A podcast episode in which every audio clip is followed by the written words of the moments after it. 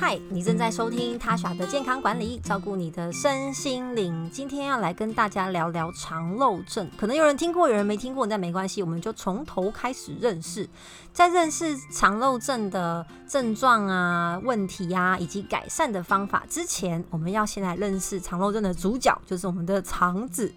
那大家应该都听过吧？肠子分成大肠跟小肠，那食物是先到我们的小肠，所以我们先从小肠来介绍起。很简单，小肠的全长呢大概大概是三公尺左右，当然会跟你的体型啊、跟你的身高有一点点关系，但是长度大部分来说不影响它的功能。而且我之前比较常听说是有很少部分的人和他的肠子是过长的，那可能就会有便秘的问题哈。不过这是另外一个主题。那这长达三公尺的小肠有什么样的功能呢？我们的小肠呢，从胃一出来，你就到了十二指肠，这也是小肠的一部分。所以可能有啊，有人听过这个十二指肠。十二指肠其实基本上是小肠最前端负责消化的部分，它呢会承接很多我们从啊胰脏啊、肝脏啊分泌来的消化液，然后就在十二指肠呢把胃。推送过来的食物，我们也可以称为食糜，就是已经被胃酸大概消化过的食物，然后先把它再次的消化，把大分子的营养素呢分解成小分子，所以大家可以想象我们的细胞呢。都是樱桃小嘴，哈，也可能跟婴儿这样子的概念是很像的。它没有办法呢，直接咬一颗苹果，但是你把苹果呢，呃，切成块或者把它打成泥，这个小 baby 就可以吃。那我们的细胞其实也是这样，好，你吃了一口面包，咬了一颗苹果，就算你把它弄成泥，你的细胞还是没办法吞下去，要透过酵素把它消化成更小的分子，那我们的细胞呢才能够吃。哈，这个就是酵素的功能啊，大部分就在舌指肠的作用。那在消化之后呢？那接下来长达三公尺的小肠，其实很大一部分的功能就是所谓的吸收和吸收各种的呃营养素。在这个时候的食物形态啊，食糜的形态，其实有点像稀饭，好，就很多的水分，好，因为水分呢会到我们的大肠才来被吸收，所以大肠的功能呢就是回回收一些水分，然后准备把这些食物的残渣呢往外推，啊，就就是排泄。那它也会合成一部分的维生素，在这个地方的益生菌，在大肠的益生菌是非常重要的，因为它帮助我们呢去呃免疫力的维持，以及呢把这些食物啊的坏菌给排出。好，为什么这时候食物会有很多的坏菌？大家可以想象，其实大肠有一个功能是很很重要的啊，就是我刚刚提到的免疫。因为啊，各位可以想象哦，你的食物。从你嘴巴吃进去之后呢，一路旅行，它经过了三个小时的小呃三个三公尺的小肠，然后大肠的长度大概是一点五公尺，所以它还要再走一点五公尺。这个时候呢，它可能已经走了。好，一天一夜，好，就是大概将近二十四小时，十二到二十四小时。但我们观察过自己的排便时间，嗯，如果大家有机会啦，有可以用一种方式，我觉得是蛮有趣的。好，就啊，你大家知道金针菇有可能吃吞进去，它就就跟着出来嘛，就是同样一模一样的形状。你可以去观察呢，你吞一根金针菇，它什么时候会出来？那最好的情况是二十四小时之内，因为你绝对不会希望食物在你的肠道里面待太久。好各位想象哦，如果你今天早上出门，你放了一个便当在桌上，没有冰哦，就是一个准备要带带出门当午餐的便当，就你忘了拿，那你上班了一整天，晚上回到家，你觉得这个便当的状态会怎么样？好，就算它没有发臭，你应该也不太敢吃它，对不对？因为你知道它有可能已经坏掉了，尤其是夏天这么热的天气，哦，我们的体温不会输这个夏天外面的温度哦。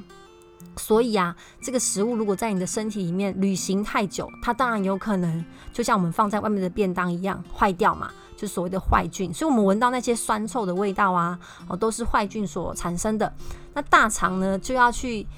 抵挡这些坏菌，想要在大肠住下来，那谁来负责抵挡它？就是由我们的免疫细胞跟我们的益生菌。好，这是大肠很很重要的呃功能。那其实呢，消化道是人体最强大、最重要的免疫器官。我们最大的免疫器官是皮肤，因为它的面积最广，把我们整个人呢都包起来，所以细菌跟病毒，你就算摸到，它也不会马上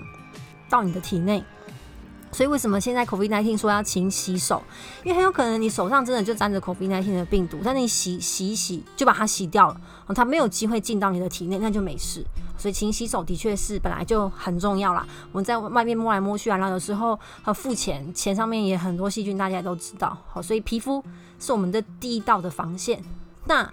嗯，吃进来的东西，它会经过我们重重的黏膜，那黏膜就没有皮肤这样的保护功能，所以只要有病毒细菌病从口入，有点也是像这样子来的，它就会呢进到我们的体内。所以啊，黏膜上面的免疫球蛋白相当的重要，因为它能够避免呢我们的呃细菌病毒呢直接从黏膜进到我们的体内。那我们有百分之七十的免疫细胞都集中在我们的消化道，好像是我们的淋巴球啊、B 细胞啊、T 细胞啊，好，还有一些抗体哈，IgA、IgE，其实蛮大一部分，就七十 percent 呢都聚集在我们的肠道，就是因为啊，你吃进来的东西它没有皮肤抵挡，所以它要直接跟它面对面的作战。所以肠道呢，不只是消化器官、消化道，它也是我们很重要的免疫器官，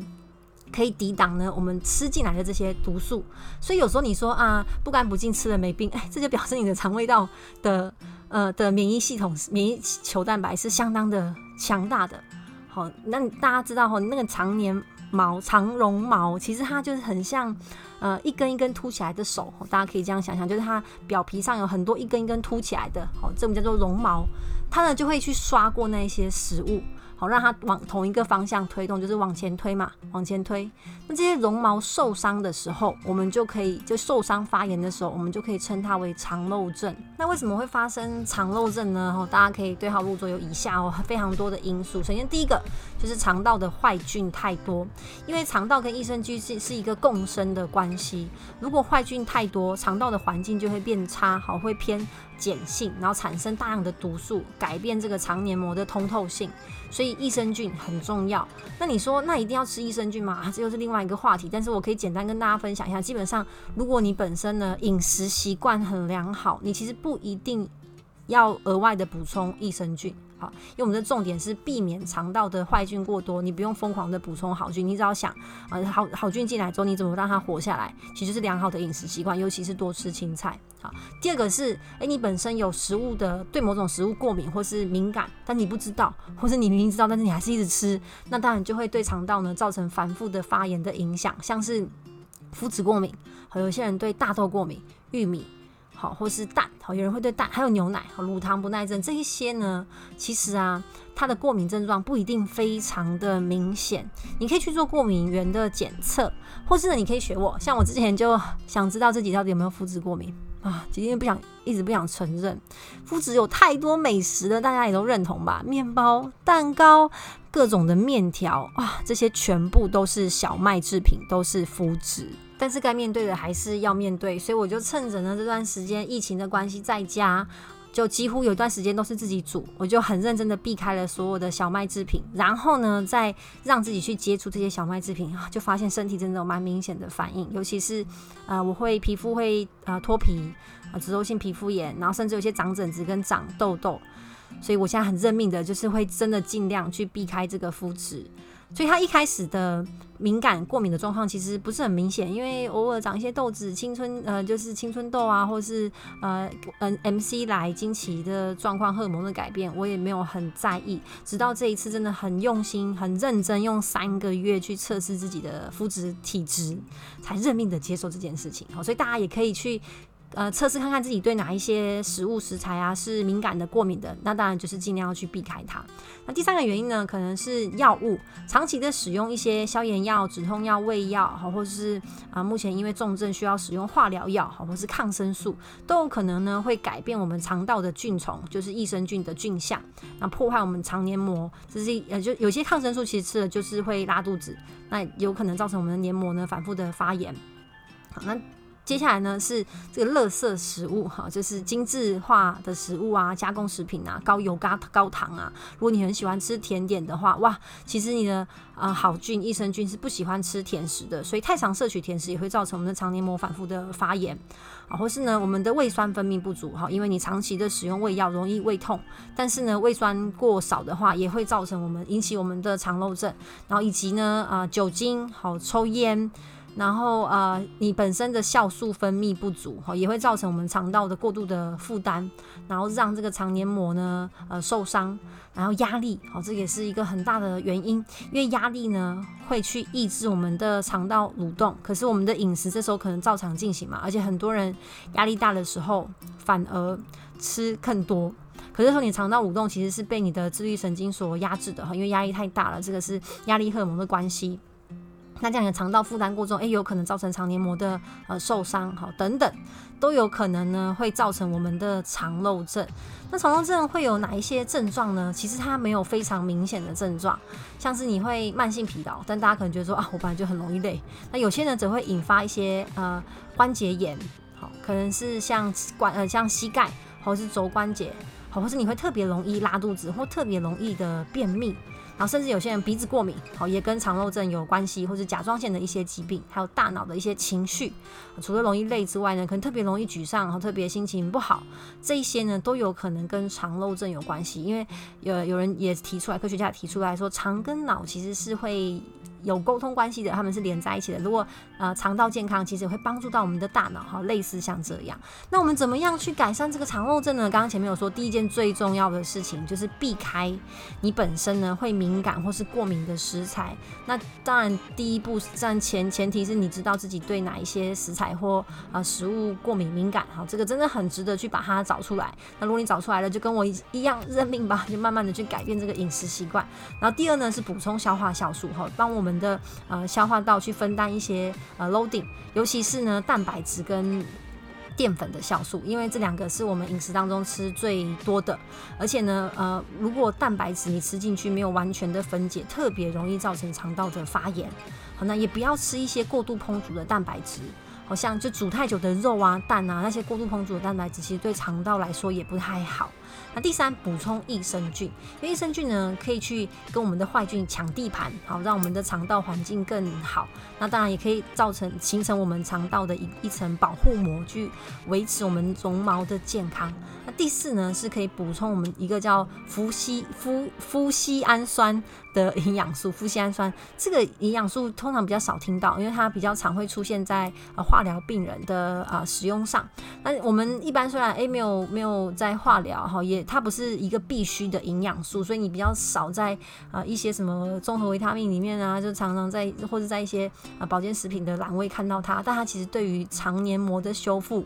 哦是一个很好很好的帮手，可以。让我们的黏膜呢恢复的更好，好，所以这一些是啊针对肠肠漏症的呃改善的方式。不过啦，呃，饮食还是黏膜肠黏膜健康很重要的